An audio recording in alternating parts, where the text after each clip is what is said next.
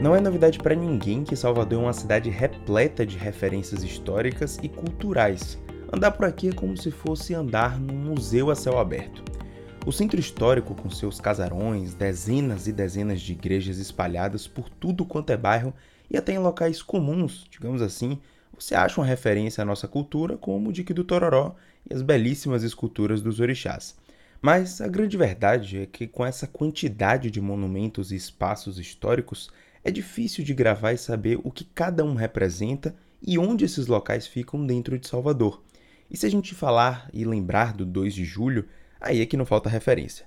Salvador foi o centro desse marco tão importante para a independência do Brasil e por isso reúne tantos espaços historicamente importantes. E aí eu te pergunto: você sabe que espaços são esses? Você consegue lembrar aonde estão localizados esses pontos turísticos da independência da Bahia? Meu nome é Vinícius Rafushi e esse é mais um episódio do O que a Bahia quer saber, podcast do Jornal Correio que está com episódios especiais em comemoração à independência da Bahia.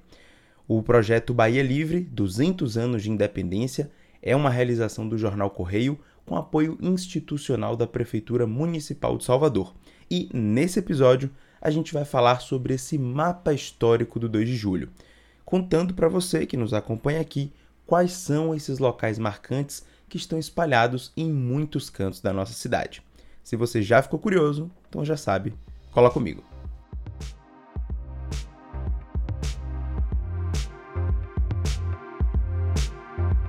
Bom, e como eu falei que existem uma série de espaços escondidos e camuflados que falam sobre a história do 2 de julho, é óbvio que eu precisei de uma ajuda para encontrar e montar esse mapa.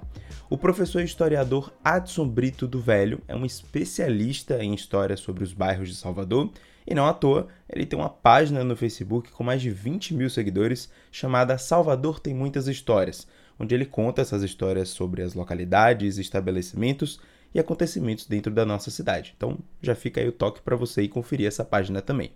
E como um bom educador e comunicador, ele pensou em um trajeto que liga esses pontos turísticos do 2 de julho para quem sabe um dia você também poder fazer uma visita a esses lugares. Então, sem muita enrolação, vamos começar essa lista. E não tinha como não começar da Lapinha, lá no pavilhão 2 de julho. Esse é até meio óbvio porque foi batizado com o nome da festa. Todos conhecem ali o pavilhão 2 de julho, que também é chamado de pavilhão da Lapinha. Ele fica ali na Lapinha, próximo da igreja da Conceição da Lapinha, que as pessoas chamam de Igreja de Padre Pinto. Então é um monumento muito bonito, em verde e amarelo, chama muita atenção. E esse, esse monumento do pavilhão 2 de julho, ele foi inaugurado no dia 2 de julho de 1918, ou seja, 105 anos depois da independência da Bahia. Então esse monumento ele tem uma importância histórica muito grande, porque ali abriga os carros alegóricos que durante os festejos do, do 2 de julho, ele sai em procissão, em desfile, com os, os representantes do caboclo e da cabocla. São duas imagens muito bonitas, o caboclo e a cabocla, que representam a nossa identidade nacional. Uma curiosidade que o professor Adson levantou sobre os carros alegóricos que ficam guardados no pavilhão é que eles foram retirados dos portugueses e tomados para nós e é nele que a figura do caboclo e da cabocla são levadas durante o desfile do 2 de julho. Além disso, esse espaço ele foi reformado agora em comemoração aos 200 anos de independência da Bahia e ele passa a ser mais um espaço de visitação do público, que vai poder conhecer mais sobre essa história do 2 de julho lá. E é claro que isso se estende aos turistas que vão vir para Salvador. E não muito distante dali, uns 400 metros de distância, segundo uma pesquisa rápida do Google que eu fiz, está representado um dos maiores nomes da luta pela independência da Bahia, que é Maria Quitéria de Jesus. E a homenagem dela vem na estátua que fica na ladeira da Soledade, então bem pertinho ali do Largo da Lapinha. E essa peça ela tem pouco mais de 6 metros de altura, foi confeccionada em bronze fundido e feito pelo artista plástico José Barreto lá em agosto de 1953. E agora, nossa próxima parada é na Igreja Matriz do Santíssimo Sacramento de Santana, que fica ali na subida para quem vai para a ladeira do shopping da Baixa dos Sapateiros E, se você quiser se localizar ainda melhor, ela fica próximo ao Fórum Rui Barbosa, que fica no Campo da Pólvora. A construção dela foi no ano de 1723. Vale lembrar que a Igreja de Santana é a primeira igreja da Bahia construída totalmente por profissionais brasileiros porque as nossas igrejas históricas elas sempre têm a presença de um, um português, de um pintor italiano, é, enfim. Mas a igreja de Santana foi a primeira da Bahia construída totalmente por profissionais brasileiros. E ela tem toda uma história, não só com Maria Quitéria, mas tem uma história com Irmandoce. Foi justamente na igreja de Santana que Irmandoce, o anjo bom da Bahia, ela recebeu o chamado vocacional. E a importância da Igreja de Santana. A Igreja de Santana foi uma igreja que ela teve a coragem, eu vou usar esse termo, ela teve a coragem de abrir as portas, as portas da, do templo, para poder abrigar soldados brasileiros que lutavam contra a independência. Então a igreja de Santana, ela foi um centro de luta, foi um centro de resistência, as portas estavam abertas para os soldados brasileiros. E é uma igreja que qual é a ligação com Maria Quitéria? Foi justamente na igreja de Santana que Maria Quitéria ela foi sepultada aos 26 anos, aos 56 anos, perdão, aos 56 anos, e ela está ali sepultada, então tem essa ligação da igreja com a heroína da independência da Bahia.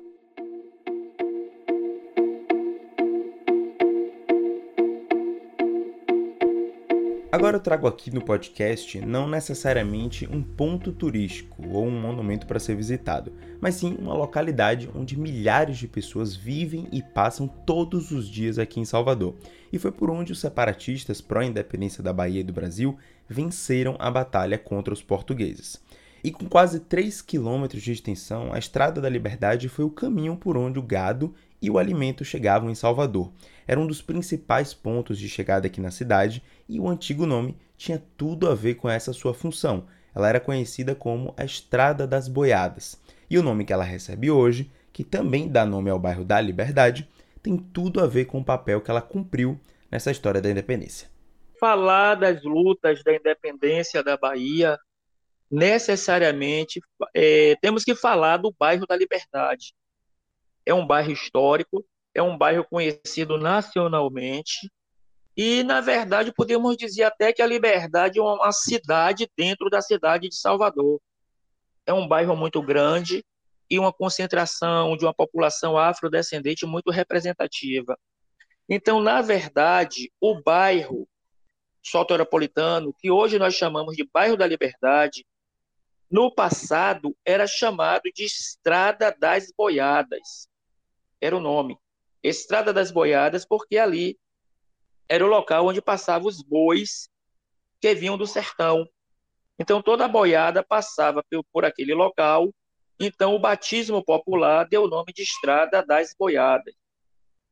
É, em 2 de julho de 1823, quando acontece a independência da Bahia, os soldados é, brasileiros eles se reuniram ali na Lapinha e da Lapinha eles foram com o Exército Libertador, eles foram desfilando de forma vitoriosa pela Estrada das Boiadas, e a partir daquele dia, a partir daquele momento, o bairro passou a se chamar Bairro da Liberdade.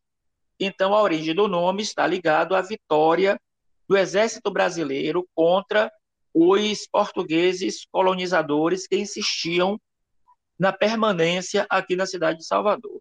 Então, essa é a origem e a ligação do bairro da Liberdade com os movimentos históricos relacionados à independência. Bom, e para quem já pegou os caminhos que chegam até a Arena Fonte Nova, a chance de já ter passado pela Avenida Joana Angélica é muito grande. E essa homenagem é de mais um grande nome feminino da história da independência da Bahia. A abadesa Joana Angélica foi assassinada pelo governo português no convento da Lapa, sob a alegação de ter abrigado separatistas brasileiros naquele espaço. E aí, desde então, o local se tornou uma referência e uma inspiração não só para quem seguiu na luta pela independência durante os anos da separação do Brasil com Portugal, ou seja, lá no século XIX, mas ela também é uma inspiração até hoje como esse símbolo de resistência. Na verdade, ao longo dos anos, ao longo do tempo, o convento da Lapa, assim como qualquer outro monumento histórico, ele vai passando por mudanças, mas de modo geral, a estrutura original, a estrutura básica foi preservada. Então esse convento da Lapa, ele para ser construído aqui em Salvador, ele teve que ter autorização do rei de Portugal. Um destaque do convento da Lapa é que foi o segundo convento feminino do Brasil, o segundo convento feminino mais antigo do país, e per perde apenas para o convento de Santa Clara do Desterro, porque ambos os conventos, né, no caso feminino, o convento de Santa Clara do Desterro, estava com a demanda muito grande de, de garotas, de meninas que queriam entrar para a vida religiosa. Então, por isso, foi necessário criar o convento da Lapa. É o início da construção do convento foi no século XVIII, no ano de 1733 e foi finalizado dez anos depois, em 1744. Se eu falar aqui sobre um monumento em homenagem ao 2 de julho no Campo Grande, eu não preciso nem completar muito a minha frase para que automaticamente você lembre da escultura do caboclo, que fica ali no centro dessa praça, que representa tanto para a nossa cidade, pela sua localização e pelo que literalmente gira em torno dela, como acontece no circuito do carnaval. Essa figura do caboclo foi criada em 1895, ainda lá no século XIX, e foi esculpida na Itália antes de se fixar aqui em solo soteropolitano. São quase 25 metros de imponência e representatividade.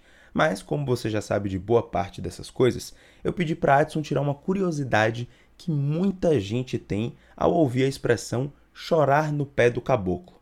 E aí, você sabe por que, que essa expressão existe? É uma frase que vem desde os tempos do período colonial, né? no caso, quando os brasileiros, os baianos, expulsaram do território aqui na nossa cidade, né? na Bahia, na verdade, no estado, expulsaram os portugueses. E aí, esse, o caboclo, ele ficou como sendo a nossa representatividade cultural, social, enfim. Então, o caboclo, ele representa a força do povo brasileiro, representa a força do povo baiano. Então, assim, ó, na verdade, essa força que representa a, ao povo brasileiro, ele ganhou uma áurea mística de como se fosse um santo. Então, tem, existem muitas pessoas é, que cultuam, que veneram a figura do caboclo como um santo. Então, quando as coisas estão difíceis, então as pessoas dizem, ah, vá chorar no pé do caboclo porque simbolicamente foi lá que os portugueses derrotados, os colonizadores que foram é, é, vencidos, eles tinham que chorar ali no pé do caboclo, ou seja, teria que chorar ali no pé do, do homem brasileiro, do homem baiano representado pela figura do indígena, do caboclo. Então é como se fosse dizer: você está com seus problemas, você foi derrotado, então você vai ter que chorar ali no pé do caboclo. É esse sentido que a frase tem. E citando mais uma vez a Batalha de Pirajá, que já foi tema de um dos episódios aqui desse nosso especial de podcasts, é nesse bairro que fica guardado os restos mortais de um francês que foi peça-chave nas nossas guerras por independência. O general Labatu lutou ao lado dos separatistas e hoje tem o seu nome marcado no Panteão de Pirajá, onde é tradicionalmente aceso o fogo simbólico na luta pela independência. E ali o local de Pirajá que era um dos locais mais antigos, era habitado pelos indígenas tupinambás. Toda aquela área ali, basicamente, era constituída de engenhos de cana-de-açúcar. E aí foi construído o Panteão, né, em 1914. Esse Panteão ele fica próximo ali de uma das igrejas mais antigas da Bahia, que é uma igreja do século XVI, que é a igreja de São Bartolomeu. E dentro do Panteão, nós encontramos uma urna funerária em mármore, que estão os restos mortais do general Pedro Labator, que lutou né, é, para expulsar os portugueses daqui é, da nossa cidade. E ali também é o local onde é acendido a pira de fogo do fogo simbólico, né, do 2 de julho, então fogo simbólico ali. Então esse Panteão de Pirajá também tem essa representatividade, essa grande importância. E para finalizar nosso mapa histórico do 2 de julho, não há como não citar mais um espaço importantíssimo para a nossa cultura. Como eu já falei, Salvador é realmente um museu a céu aberto. E ali no Terreiro de Jesus, mais especificamente na Catedral Basílica de Salvador, é onde é feito uma liturgia em homenagem à independência da Bahia. E mais uma vez o professor Adson explica um pouco sobre esse espaço e principalmente faz uma alerta sobre a falta de conhecimento de muitas pessoas sobre alguns desses rituais do 2 de julho e que por isso acabam passando de forma muito batida por todas essas pessoas, tanto as que moram aqui quanto os turistas que vêm nos visitar. É, então assim, você tem razão. É, muitos na verdade não conhecem. E vou bater na tecla. Na verdade, a nossa história ela está sendo é, negligenciada nas salas de aula. Entende? A nossa história é uma história tão rica, os baianos gostam da história, é, de conhecer a, a, as suas origens, mas infelizmente não tem a oportunidade. Então, assim, ó, a Catedral Basílica, que é a antiga igreja dos jesuítas, é toda uma construção em pedra de liós, pedra portuguesa, e a igreja possui uma beleza, tanto externa quanto interna, muito grande. São 13 altares em ouro e prata.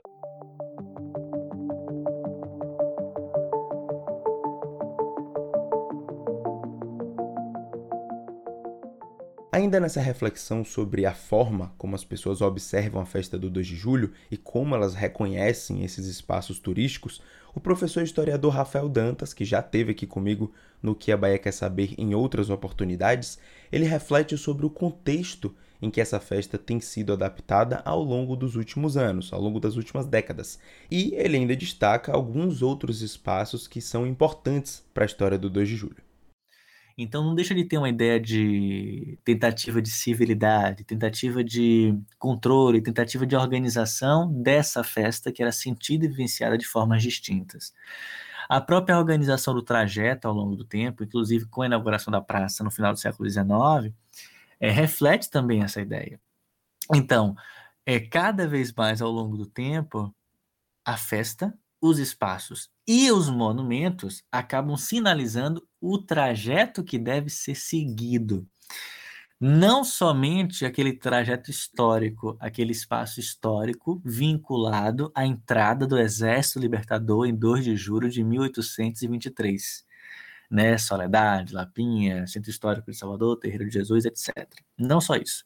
Para além disso, Câmara Municipal, Rua, é, Rua Chile, Avenida 7 de Setembro, Praça do Campo Grande, onde fica a Praça do 2 de Julho. Então, ao longo de todo esse período, o que a gente percebe é que cada momento dá aquele contexto, a tônica, para se vivenciar e como esses espaços né, acabam dialogando com esses interesses em questão. Ou seja, uma festa que é sentida pelo povo, que é vivenciada e feita pelo povo da Bahia, mas também é orquestrada, organizada pelas elites que estão presentes em cada período. Rafael ainda completa lembrando que esses espaços que marcam a cidade com a sua cultura e com a sua história e que nos dão a oportunidade de falar sobre esse mapa histórico, eles só acontecem por conta da participação popular nesse processo. E ele só irá permanecer assim se a gente continuar nos interessando sobre essa história, porque foi assim que a independência da Bahia foi feita e foi conquistada, com a participação popular. A festa do 2 de julho foi e é, ao longo de todo esse tempo, algo sentido, abraçado pelo povo. É o povo que vivencia, que abraça essa festa, que leva essa festa adiante. São as associações, é esse contato com o universo do afro, do caboclo, que não é só o representante miscigenado da terra, hum, do, dos indígenas, etc., mas antes de qualquer outra coisa, também é uma referência religiosa é uma alegoria, é um símbolo local. Essa festa é abraçada e sentida por todas as pessoas, por todos os baianos, desde o século XIX até a nossa atualidade.